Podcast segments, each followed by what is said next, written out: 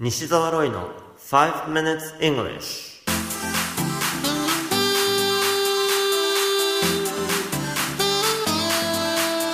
Good morning everyone. I'm Roy 西澤こんにちは。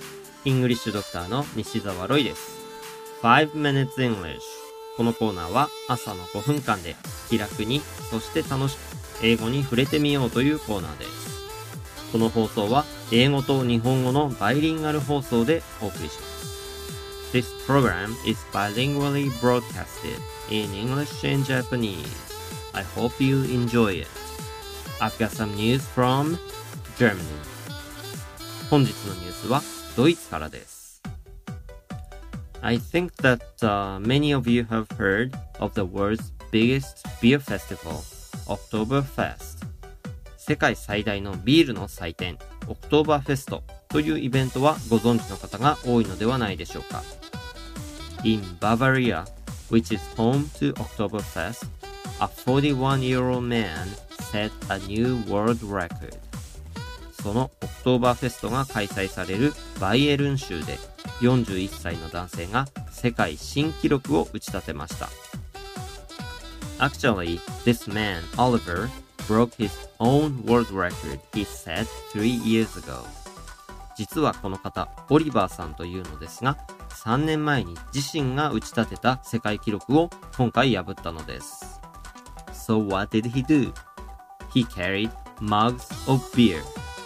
一体何の世界記録かと言いますと、ビールジョッキを運んだのです。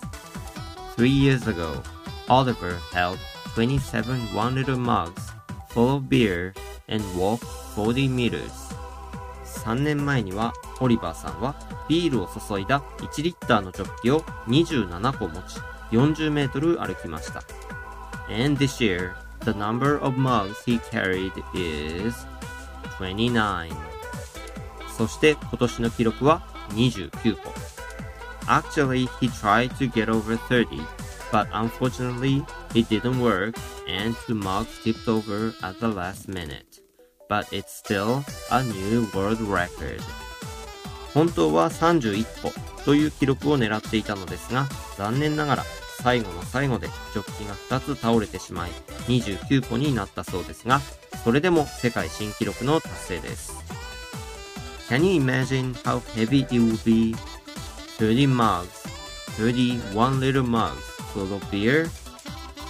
1リットルのビールが入ったジョッキが30個あるとどのくらいの重さになると思いますか ?The answer is 70kg 答えは70キロだそうです。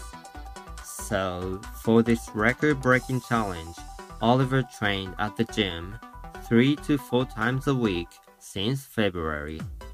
ですので、オリバーさんは今回の挑戦をするために2月から週に3、4回ジムに通って体を鍛えていたとのことです。And he said, そしてこう語りました。When I think about it, it's 200 hours for about 40 seconds of walking. 考えてみれば、ビールを持って40秒間歩くために200時間のトレーニングをしたんだ。The title of the news article from Reuters is Prost. German beats his own world record for carrying beer steins.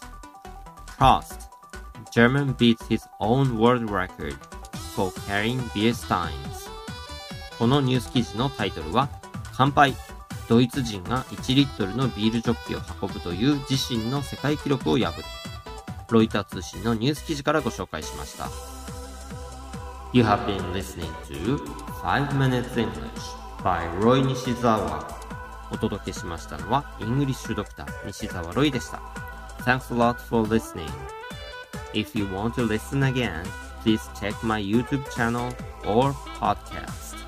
何度も聞いてリスニングに役立てたい方は YouTube チャンネルや Podcast をどうぞ。それではまた来週お会いしましょう。See you next week. Bye bye!